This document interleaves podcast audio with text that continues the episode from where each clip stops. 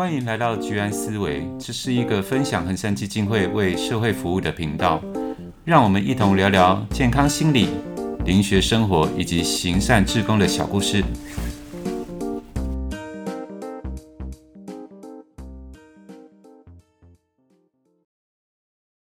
Hello，大家好，欢迎回到居安思维，我是卢瑜，我是威菲，我是大辉，今天是。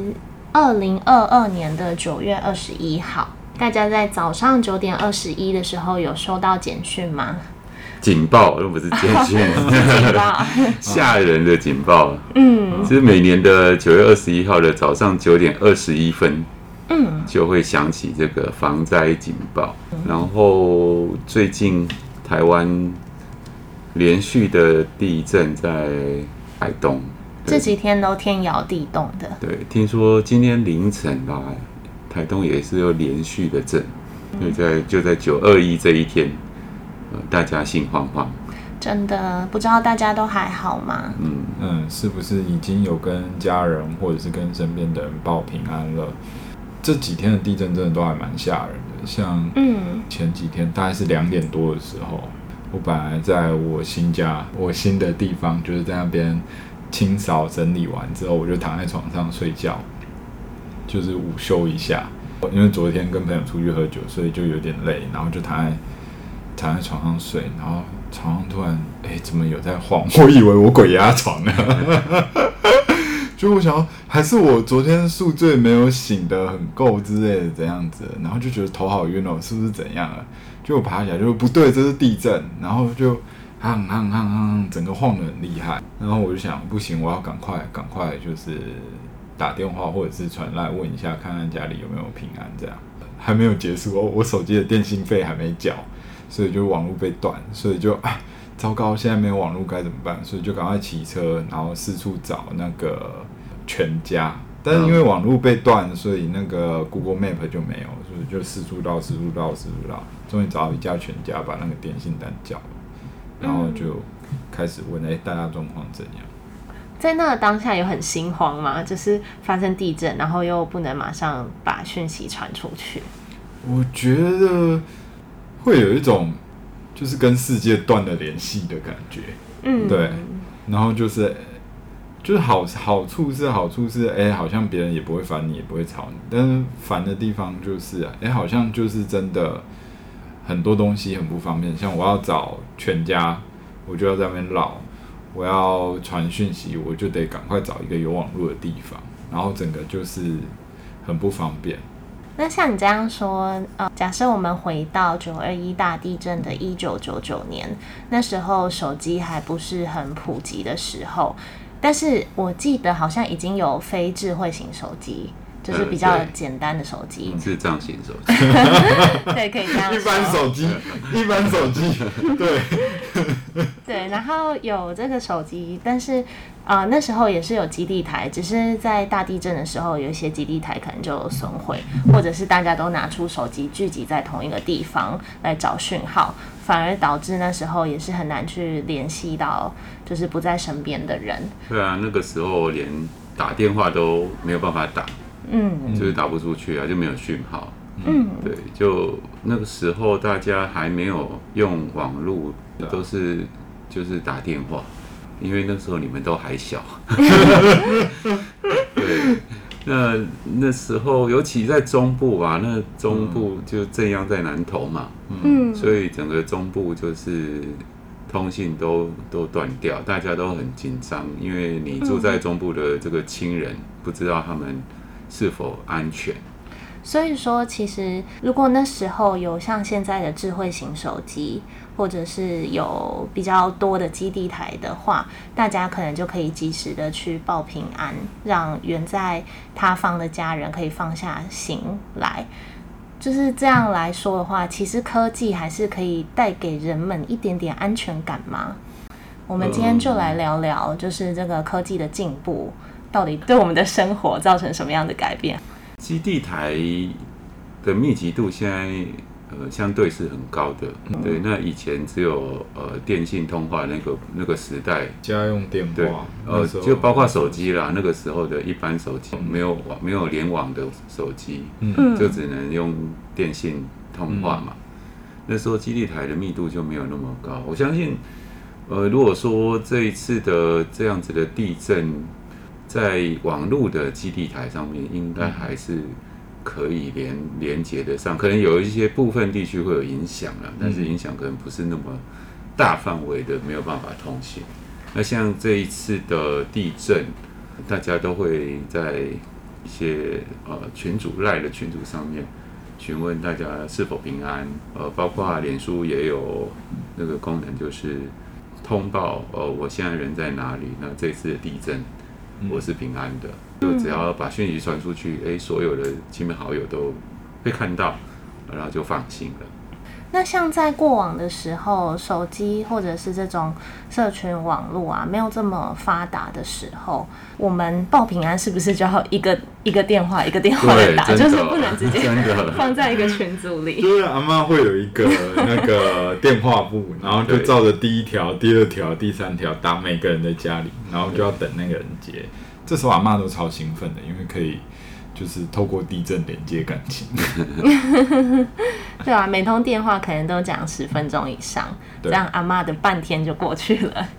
可是那个时代，我我们说谈恋爱好了，嗯，就是那个热线哦，哇，很可怕哎，那个电话费真的是非常惊人。那哪像这现在用 LINE 通话有没有，嗯、或者说其他的软体通话？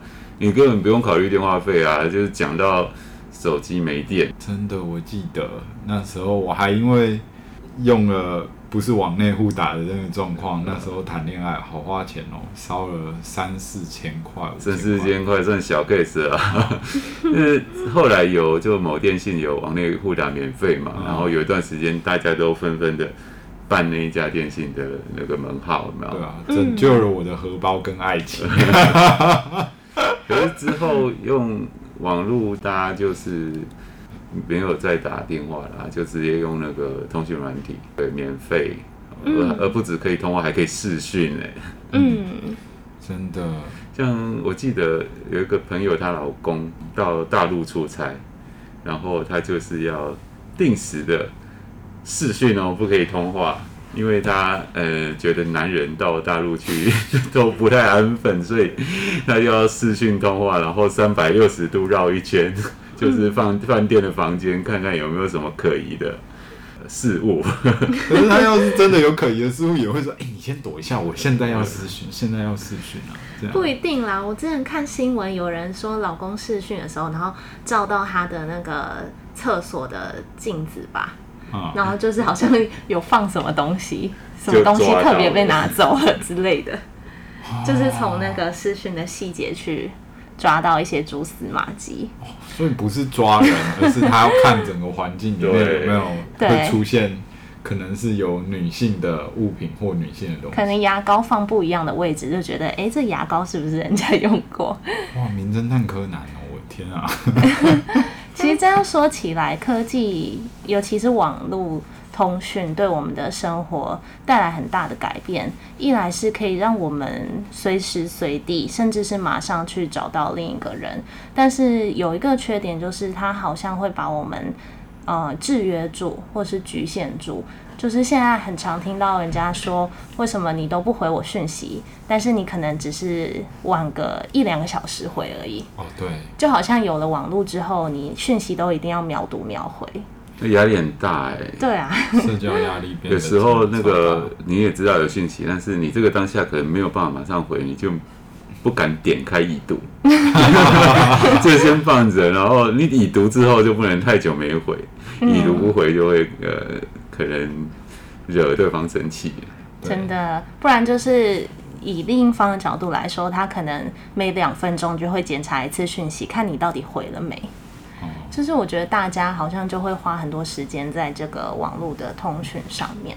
我觉得这是一种情感上的连接。以前面对面我没见到你，你就不存在，或者是你就你就就是我想你的这些东西就，就就是放在我心中慢慢酝酿就好。下次见面我再说，哎，我很想你这样。那现在不是啊，现在是哎，我想你，我就传讯息给你，那你就得回啊。嗯。然后这个如果是情人或家人也就还好，我摆着就摆着，或者是朋友，有时候可能可以稍微摆一下。但如果是老板，老板想你，我需要你来帮忙我做一件事情的时候，所以这个也影响了我们的生活很很大的一个部分，就是你的工作形态会延伸到你的下班时间，嗯，或者是假日，你的生活就那个界限会伴随着网络的发达。越来越模糊，越来越就是好像别人是随时可以，或者是别人是可以呃比较没有没有那么大的阻隔的联络到联系到你这样。嗯，所以当我们的生活可能有点像被网络牵着走的时候，嗯，会发生一件事情，就是当大家在一个饭桌上吃饭的时候，你好不容易可以跟你的家人或是朋友聚会的时候，但是大家吃到最后都在划手机。我我觉得这个东西 科技冷漠。呃，有时候真的去餐厅看到他们就一家人，然后。爸爸妈妈、小孩，那个人各自一人一台在划手机。嗯，我觉得不只是划手机，有时候是在逃避交流，嗯、逃避互动。嗯，呃，就好像，哎、欸，我我现在有有有在忙别的事情，嗯、我可以不用跟你讲话。嗯，对，可是就变成家人的关系会变相对冷漠啊。你可以不用跟家人互动，或者是在家里，你可以不用跟。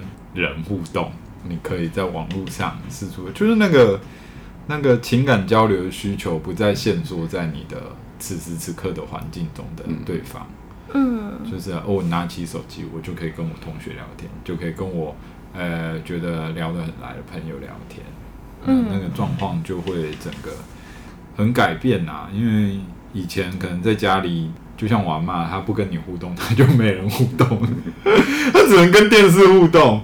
的时候，他的那个状况就真的很像古早时代的生活，就是他会一直制造一些话题要跟你产生连接，对。嗯、但是我发现，就是现代年轻人可以不用这样，就是我我如果有需要跟人连接，我是在网络上或者是在生活中，我四处都找得到人聊天。但那样的聊天品质，就有时候是非常的薄的。就没什么情感，嗯、或者是比较嗯表面。就想到童年的时候吧，就游戏这件事情，玩游戏这件事情，呃，我们会去找左右邻居，然后附近跟我们的差不多年纪的小朋友，然后大家出去巷子里面啊，去附近的空地呀、啊、玩。嗯踢罐子啊，红绿灯啊，捉迷藏啊，然后跳跳绳啊，或者是跳跳房子啊，这些活动都快要濒临绝种了，你知道吗？呃，有啦，在学校，因为小学啊。还不能带手机去上课哦，所以小朋友还是会在同学之间玩这个游戏，但是离开学校回到家里面就就会找手机啊，哦，就会玩平板啊。那就变成说，你游戏的对象变不是一个真实的人在你面前。嗯，对，还是找得到玩伴啊。有时候我看小朋友在玩的时候，他也是在线上跟人家说：“哎，你赶快来帮我这样，你赶快来帮我那样。”但搞不好对面是个大叔啊。对啊，有可能啊。这个这个网络上面有很多应该要注意的地方哦，就是小孩子他他的年龄可能可能十岁。嗯，然后跟他互动，也许是一个三十几岁、四十几岁的人，嗯，然后他会跟他讲什么样的话，谈什么样的内容，嗯，对，那有时候有一些还蛮恶意的，对方就是一个成年人，然后他会骂他，然后会会有一些比较不堪入耳、不堪入目的语言，嗯，那小孩子会学习到，或者说会受伤。真的，或是会当真。对，其实让我想到，我小时候大概是小学五六年级就开始玩线上游戏，然后我那时候也是在网络上有很多网友，但是那些网友到底是几岁，我就不知道了。只是小时候可能跟家里的关系比较疏离啦，所以会觉得有那些网友的陪伴，其实还蛮开心的。就会觉得他们是陪我一起长大的好朋友。虽然之后都失联了，然后之后等我变成阿姨，然后我还在玩线上游戏的时候，我有遇到小学五六年级的小朋友，嗯。然后我就想说，他会不会也是跟我一样？所以我我也是一直陪他玩，对友善的网友。可是我觉得小孩子对网友这件事情更更重视，嗯嗯，相对于说他真实的朋友，因为诶他有一个神秘感。嗯，然后还有一个特殊性，就是说我没有跟你真实见到面，但是我有跟你一些连接，嗯，然后我们一起玩游戏，然后有时候那个对方的这个游戏的技术可能很厉害，或者说他的装备很多，嗯，对，然后带着你玩，可能有时候他会相较于真实的朋友，他会更重视这个网络的朋友，然后影响力就会更大了。而且我觉得小朋友，我就我自己来说，在小学的时候，反而会就是在练习打字嘛，那时候电脑，然后就会跟网友聊天，然后会觉得自己可以讲出很多的秘密，很多的心事。你可能跟家人朋友讲，他们会笑你，或者是骂你，但是你跟网友讲，他们可能就是也就也就只是听听笑笑，然后陪你聊天。那个抒发的管道，对，是个抒发的管道，但前提是对方没有恶意啦。也是练习打字，对啊。那听说 听说女孩子在在网络上面是不是比较吃香嘛？哦，然后大大家都会喜欢跟你聊天，对，好像之前有男孩子就是就。取那个女生的网名，然后用一个美女的头贴，嗯，然后为了练习打字，哎，好多好多男网友来跟他聊天，对，疯狂跟你聊天，嗯嗯，所以我觉得有时候网络还是会创造一些蛮奇妙的连接，对，好处想啦，但是往坏处想的话，可能就是要小心有没有恶意的人，对啊，像一些未成年的学生，然后被网友。约出去见面，我觉得这个蛮危险的，嗯，尤其是女孩子，其实男孩子也是危险的。我觉得真的现在这个时代，真的你很难跟网络脱钩了。这个交友啊、生活啊，或者是绑在一起了，好像没了网络，真的断网，真的好像很痛苦、很痛苦的感觉。嗯，真的。嗯，就我突然想到，就是像。呃，刚刚说到大家在一起，但是反而只用手机嘛，嗯，这是比较不好的一面。但是往好处想，假设说你今天是去跟一个网友见面，但是那个网友可能就是不是你的菜，然后你就可以赶快划手机说：“ 哎、欸，我现在突然有急事，先走了。”就是啊，好现实跟残酷的，变成一个挡箭牌。啊，可是看你们约在什么地方啊，就是。跟网友见面最好约在一个公共场所嘛，对不对？那你基本普及。比较安全一点，对啊。而且你说如果是学生要跟网友见面，一般啦，一般现在家长对于跟网友见面这件事情都会很紧张，所以说相对的小孩子会说谎，嗯，对，就是骗你，然后是跟同学出去，嗯，哦，去同学家，嗯，那结果他是跟网友见面，然后他也不懂得保护自己。嗯，有时候约的地方并不是那么的安全，对，嗯、那就可能会发生一些我们不乐见的事情。嗯，我们要教教育小孩啦，如果他开始使用网络，然后开始有在认识一些网络上面的人，就要就要开始教育他。嗯，对，嗯，我觉得对长辈的教育也很重要。就是有一些长辈，他其实也是就是在学习用手机嘛，可能是想要多跟自己的子孙们、孩子们聊天。那他可能在用社群网络的时候，也会有一些恶意的人士去加他好友。网络诈骗，对，诈爱情诈骗，有耳闻。空军少校，美国的将军啊，对，美国将军。真的，我现在急需一笔钱。对，然后呃，要来台湾跟他见面，然后要他再带你去搭我的专机，就是还是要小心这种呃，尤其是对长辈来说，他们是特别需要被陪伴的一个族群。那如果如果身为子女的我们没有时时刻刻，也也不能说时时刻刻陪一个人，但是如果没有在他需要陪伴的时候给他陪伴，那他可能就会去网络上找一些陌生的人来聊天，抒发心事。那要是陌生的人是有心人士的话，可能就会趁虚而入。像我最近 IG 多了超多人来密我，就是什么陌生的讯息，然后都是说你的照片好可爱，你的狗是杜宾犬吗？今天天气真好，亲爱的，你在做什么？就是这一种会用那种帅哥头贴，然后讲很贴心的话。嗯，那像对我可能就还好，但是如果对一些长辈、女性、男性需要陪伴的，他们可能就会当真。不一定是年长的耶，我觉得如果说他在真实生活上面，他的社交没有那么的，没有那么活跃的话，嗯，那在网络上面这样子主动来跟你接触的，然后照片嘛。骗人的骗，对，美女帅哥一大堆啊，对啊，然后他可能就因为这样子的关心，嗯，那就会慢慢的就陷陷进去了，嗯，对，那谁知对方可能人在柬埔寨，啊，真的有可能，所以说当长辈在群组里传长辈图的时候，大家还是尽量的给一点回复，像我就会那个回一张贴图啦。我曾经去就找一些长辈图也回给他们，我会回梗图。我觉得长辈图也是一个还不错的事情，就是长辈可以自己制作嘛。长辈图我听到的具体由来是说，社区课程的时候，那个爷爷奶奶就是学那个电脑。然后用电脑做的，老师就说啊，我们今天来做一个图片，然后就大家来网络上找一些图，然后长辈就会找一个莲花，然后帮莲花旁边就配一些文字嘛，早安您好，就是配一些老生常谈的人生大道理。嗯，然后配完之后，老师就做完了嘛。那爷爷奶奶也就是说，啊，那我们这样子做完之后。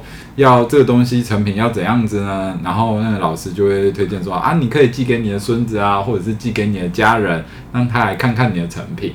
然后就就有一个长辈这样做，然后其他的长辈就跟着做，于是长辈图就变成一个疯传的模式，就是诶，这个人传给我的长辈图，然后我这个长辈要在跟其他长辈连接的时候就传，然后连带着长辈之间的连接传完之后，就开始往。孙子啊，子女啊，向下侵蚀的这种状态。但其实我有发现一件事，就是长辈图，假设你在赖群组传，最多也只能传给十五个人。所以当你收到的时候，代表那个长辈 很在乎你。你是十五个人，对，你是十五个人之一。对啊，他并不是说乱枪打鸟，哦，他不是所有人都发长辈图，没有办法，最多十五个。所以这个长辈图是。他对你的重视 跟关爱，但是他可以十五乘十五乘十，不不十五十五好几次啊。但是他的手会很酸，对啊，因为他很用心。总之，他就是一个现代人的问候。说到呃，像刚刚都在聊社群媒体嘛，嗯、那我们再来聊聊说，像现在网络这么普及的时代，我们的。其他的行为模式，例如说学习的方式，好了，就是也是跟过往不太一样。像以前在在我念书的时候，通常都是借由上课来吸收知识嘛。嗯。那例如说要考试，你就是上课听，然后再更努力一点，可能去补习班买参考书，或者是去图书馆。但是像现在。网络普及的时候，除了在课堂上可以去学习知识之外，也可以在网络上找到很多相关的知识，甚至是论文啊、文献啊，都可以直接用网络来下载。我觉得这是蛮好的。甚至连修水电、修水电、批 或者是你要呃换电灯泡啊、逛水电行有什么东西，你也可以在 YouTube 找到有人教你。你想要学什么东西都有。嗯都是在 YouTube，它真的是一个奇妙的宝库。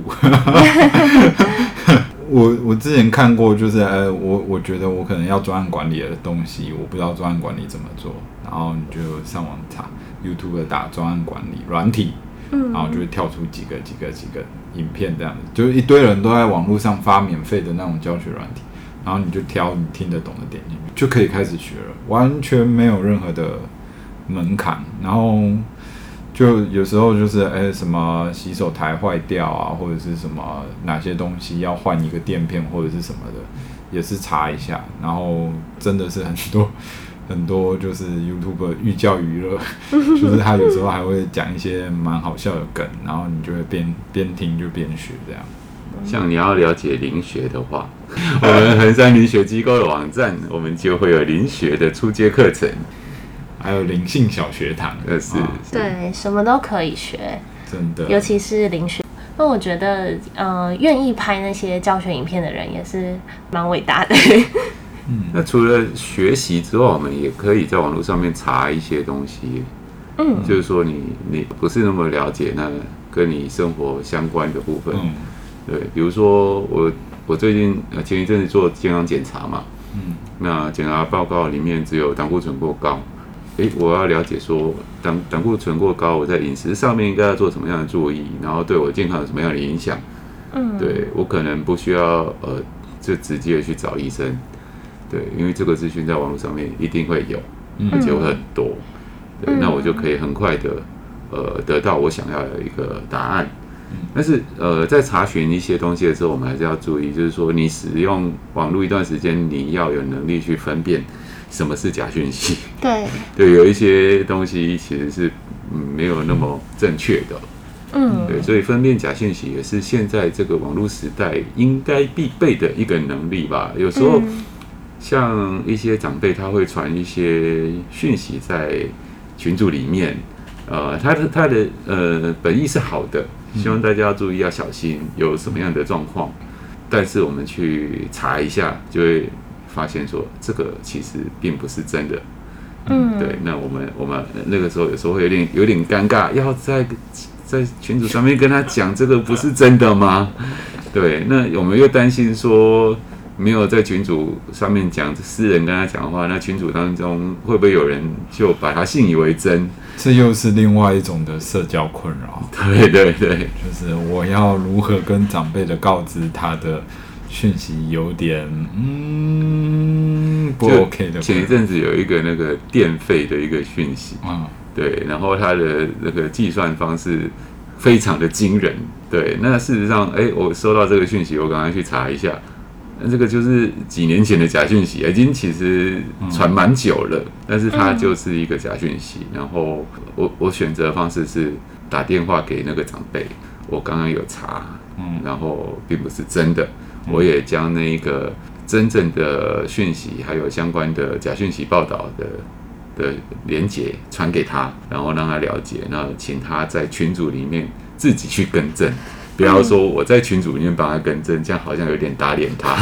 对，就让他自己去做更正，这样也是有有让他感受到被尊重。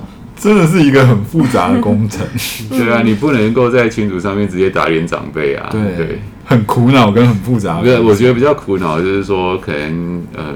他在其他群组里面常常收到假讯息，然后他会很热心的一直传、一直传、一直传。那我们要常常的去帮他做这一个验证的工作。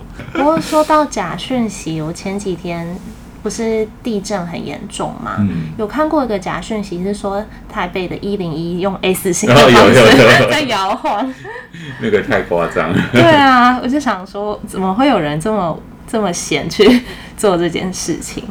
但是我觉得假讯息它也是有一种，也是有一种嗯魔力嘛，因为它就是用的半真半假的感觉，有一些这种伪装，然后会让人觉得说不不确定是真还是假，所以就会姑且相信放在心里，然后最后人的心中就会滋长出对那个事件的一些误解跟迷信。像乌俄战争也有很多的。假讯息跑出来啊，对啊，就大家传的的一些战争的画面，那有一些其实不是为战争里面发生的事情，然后也被传出来，嗯，对，那相信的人就会觉得太可怕了，嗯，当然战争是很可怕，没有错，但是有一些画面就真的不是那一场战争里面的事情，对。嗯所以除了说在接收到资讯的同时，我们还是要保持着独立思考的精神去理解收到的每一个讯息。就是关于科技还有网络这个话题，其实还有很多的可以跟大家聊聊。我们这一集着重比较多在，呃，这个科技网络改变了人的行为方式，改变了我们的社交方式，带来了一些正面跟负面的影响。那在下一集，我们再来更详细的，也不用探讨，来详细的闲聊，就是这个网络对我们自己，呃，又造成了什么样的影响？对啊，最后这边我是想要说，网络它。现在是伴随着我们的生活嘛？嗯、那如果万一有一种状况，比如说我们刚刚讲大地震，或是其他原因等等导致我们会突然失去网络了，那我们该怎么办？这个想法要留在头脑里面啦。对，所以说你要尝试着去记得几个重要的家人或是朋友的电话，对，或者说把它写下来放在皮包里面，或者是说呃记录也是一样。开车啊，你以前没有网络的时候没有。Google Map 的时候，你都会记得路要怎么走。那现在有了有了这一个网络，有这个地图的工具，那我们就很依赖嘛。所以说去哪里，哎，就 Google 一下，然后就会把你路线画好，然后你就你就会到达。对，当然过去有一段时间它不太准，会把人家带到一个没有没有路的地方去。对，那现在越来越好用。那别人大家就越来越依赖，所以呃，你在使用这一些呃网络科技的时候，你心里面要有有一个认知，就是说，万一有一天真的没有网络的时候，我会不会没办法开车回家？嗯，没办法开车到我要去的地方，这一个路线上面使用这一个地图，你也要把那一个路记下来，可能还是要在车厢备涂一份台湾地图。对，以前开车车上都会有，现在都没有了，会比较比较 safety 的一种感觉。就是这几天可能还是会有余震的情形，希望大家在出门在外的时候一定要小心，然后靠近高楼大厦的时候要注意一下天空，避免说会有瓷砖剥落的情形，盆栽掉下来。对啊。好，那我们今天就聊到这，好，拜拜。